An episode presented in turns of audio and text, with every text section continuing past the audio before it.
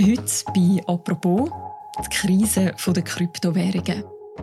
Seit eine Handelsplattform für Kryptowährungen pleite gegangen ist, wird die ganze Kryptobranche ziemlich durchgeschüttelt. Und das Ende dieser Krise das ist auch noch nicht in Sicht. Ausgelöst wurde ist das Ganze durch einen Streit zwischen zwei Männern. Warum der so eskaliert ist und was die Krise bedeutet. Über das reden wir heute im Podcast «Apropos» vom Tagesanzeiger und von der Redaktion Tamedia. Und zwar mit dem Bernhard Kieslig. Er ist Wirtschaftsredakteur bei Tamedia und er schreibt regelmäßig zu Kryptowährungen. Und er ist mir heute aus Bern zugeschaltet. Mein Name ist Mirja Kapatuller. Hallo Bernhard. Ciao Mirja.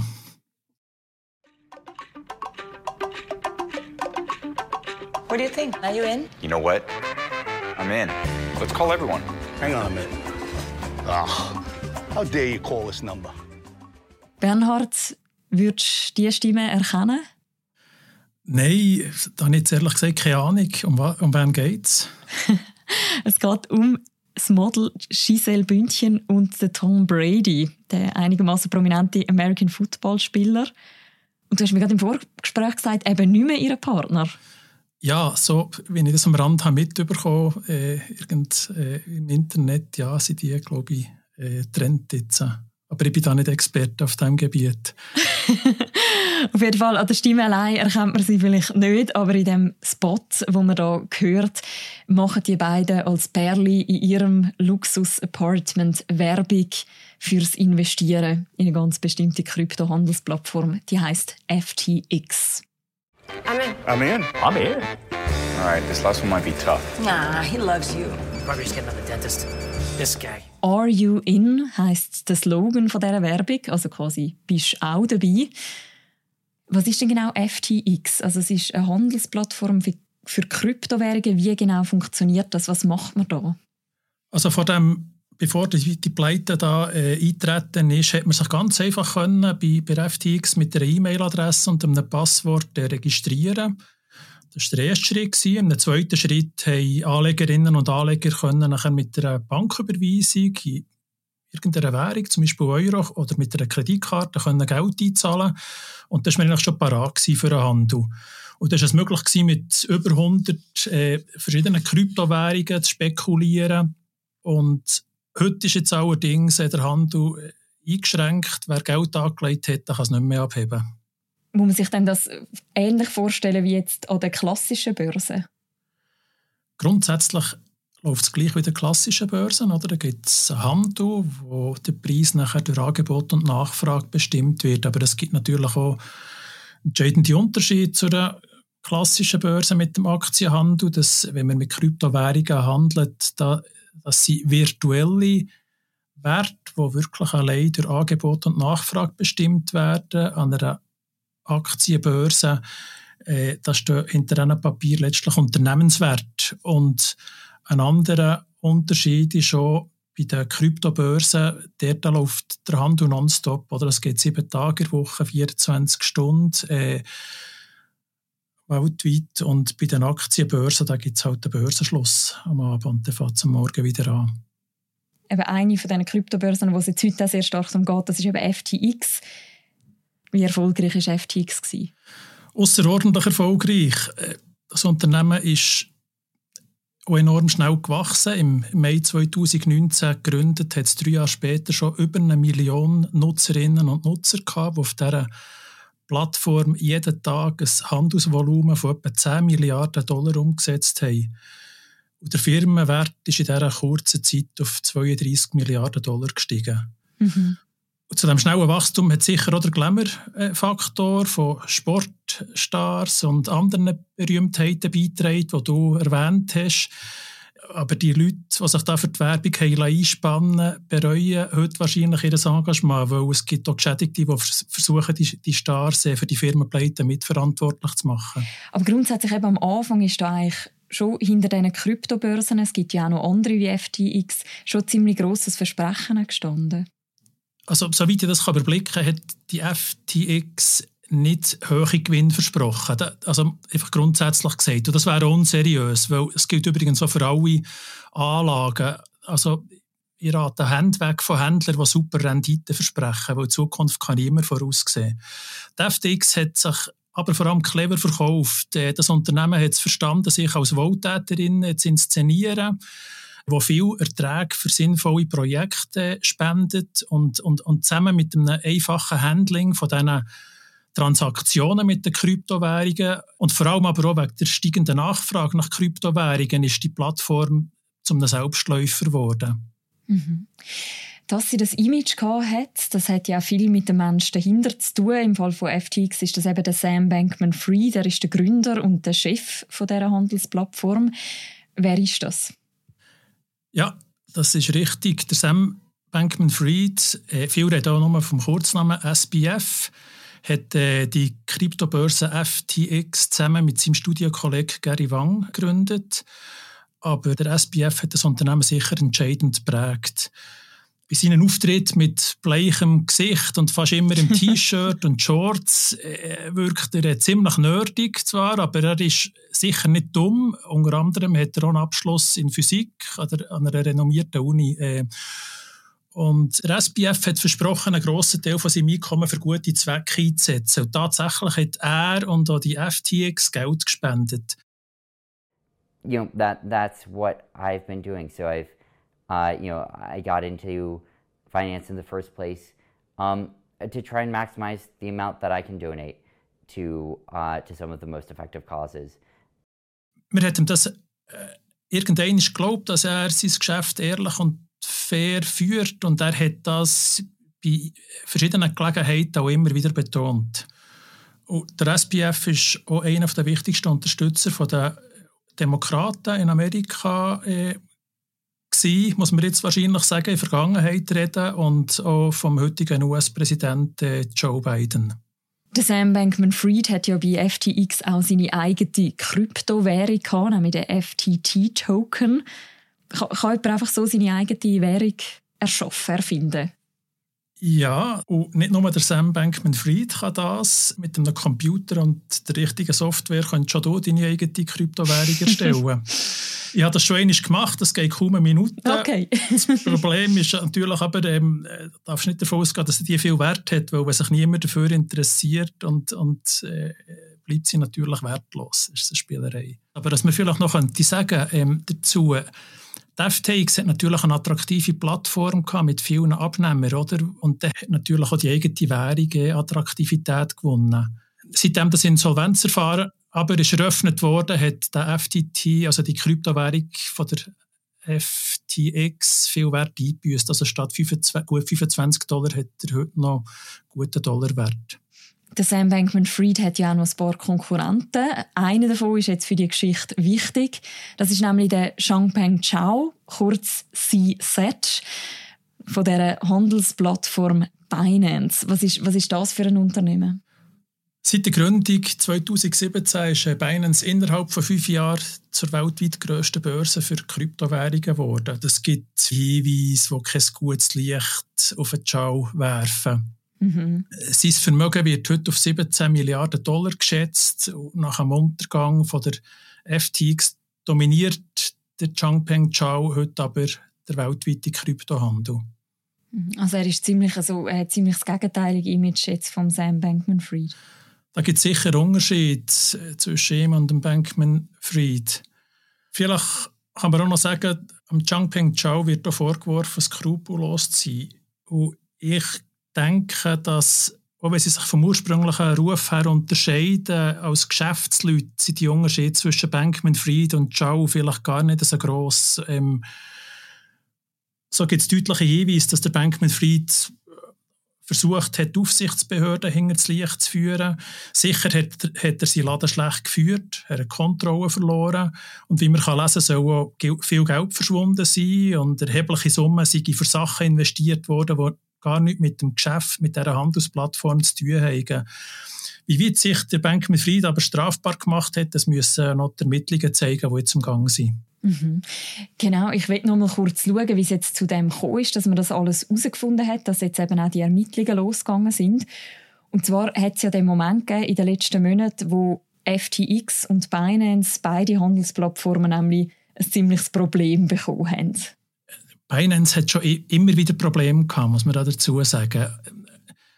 Zum Beispiel ist unter grossem Druck ist die, ist die Kryptobörse vor, vor gut einem Jahr gestanden. Da hat die deutsche Finanzmarktaufsicht Verstöße gegen die Regulierung vorgeworfen. Und das, auf das aber sind ja Großbritannien und Thailand gegen Binance vorgegangen.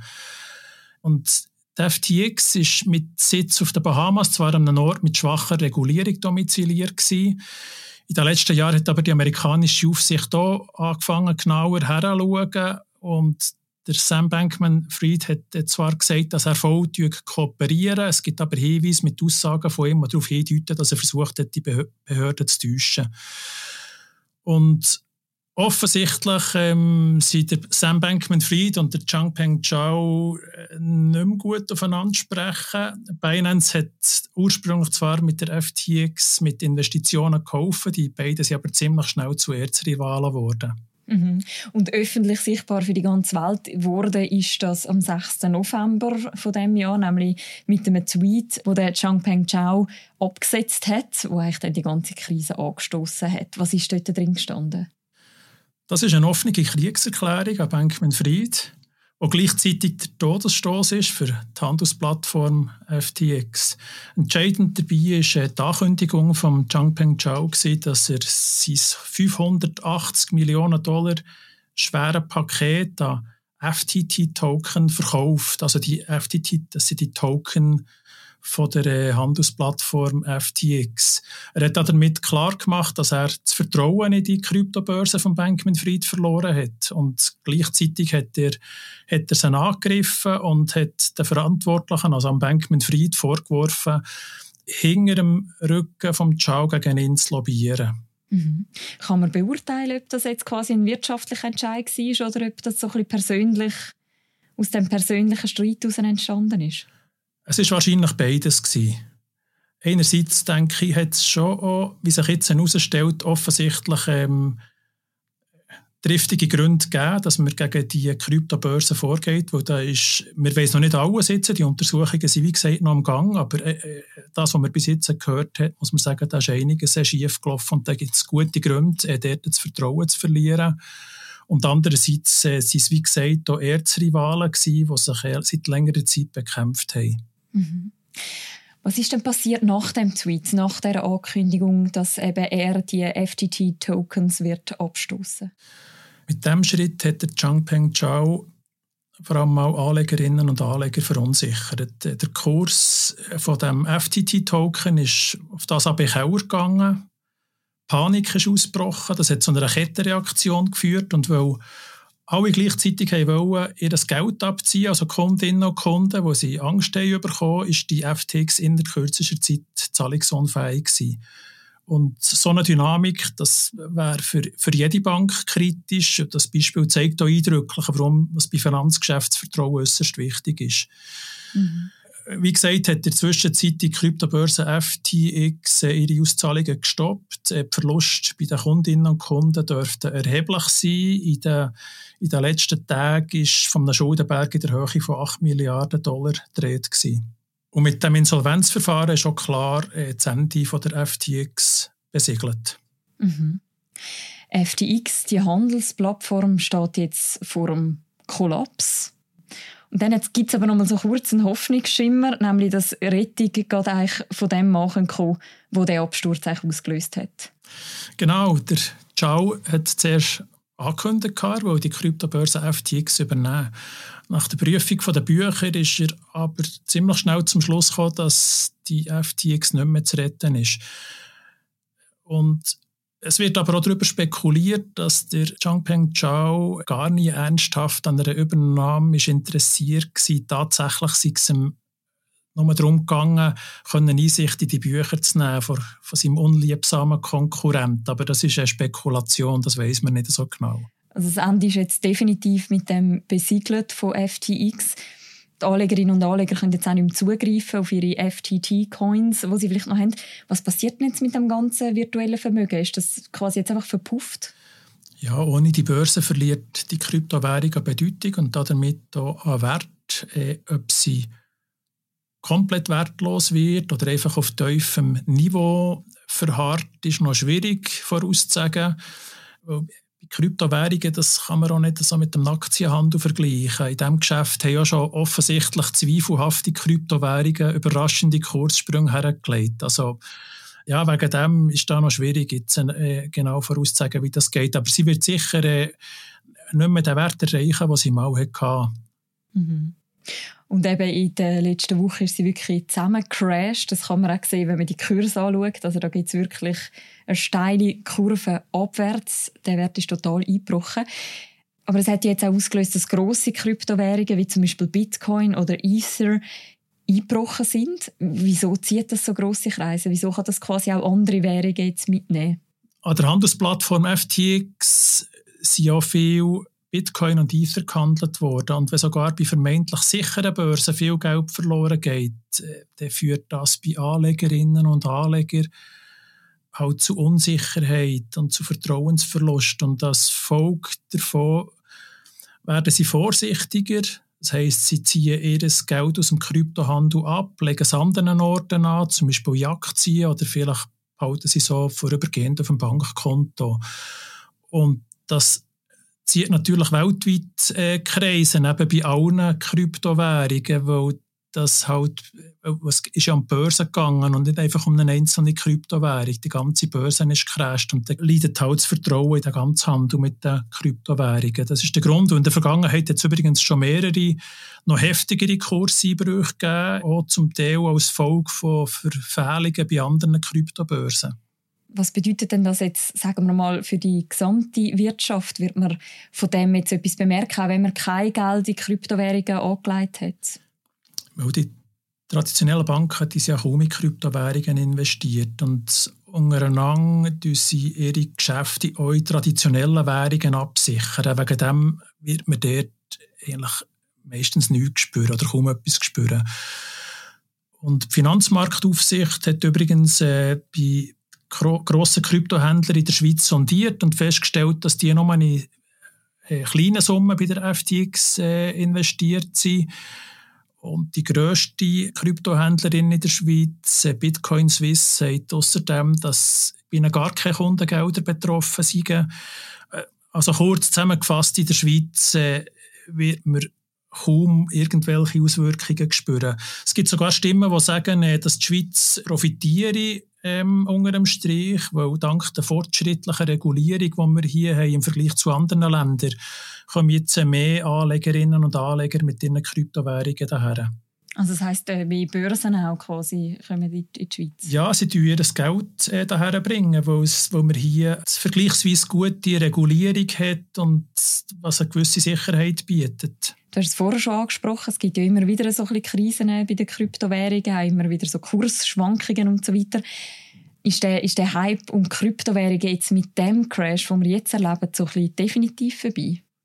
Nein, ich denke nicht. Weil, äh, es ist schon so, seit Monaten gibt es tiefe Kurse. Das hängt nicht nur mit der FTX zusammen, sondern es gibt ja auch noch einen starken Zusammenhang mit dem Wertverlust auf Technologieaktien, vor allem in den USA spätestens, wenn sich die äh, Technologieaktien erholen, dürfte es mit den Kryptowährungen wieder aufwärts gehen.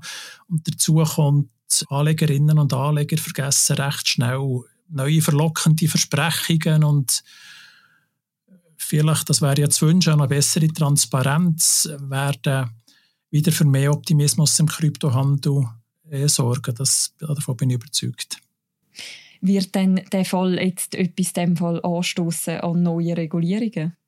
Es ist in der Vergangenheit so gewesen, dass natürlich, wenn es so Fälle gegeben hat, hat man angefangen, verstärkt über Regulierungen zu diskutieren, weil dann entdeckt man auch, wo es noch Schwächen gibt. Und das ist zu hoffen, ich kann es nicht mit Sicherheit sagen, aber es ist zu hoffen, dass das jetzt noch ähm, wieder passiert. Ja? Dass man probiert, die Schwächen und Lücken, die es noch gibt, zu bereinigen.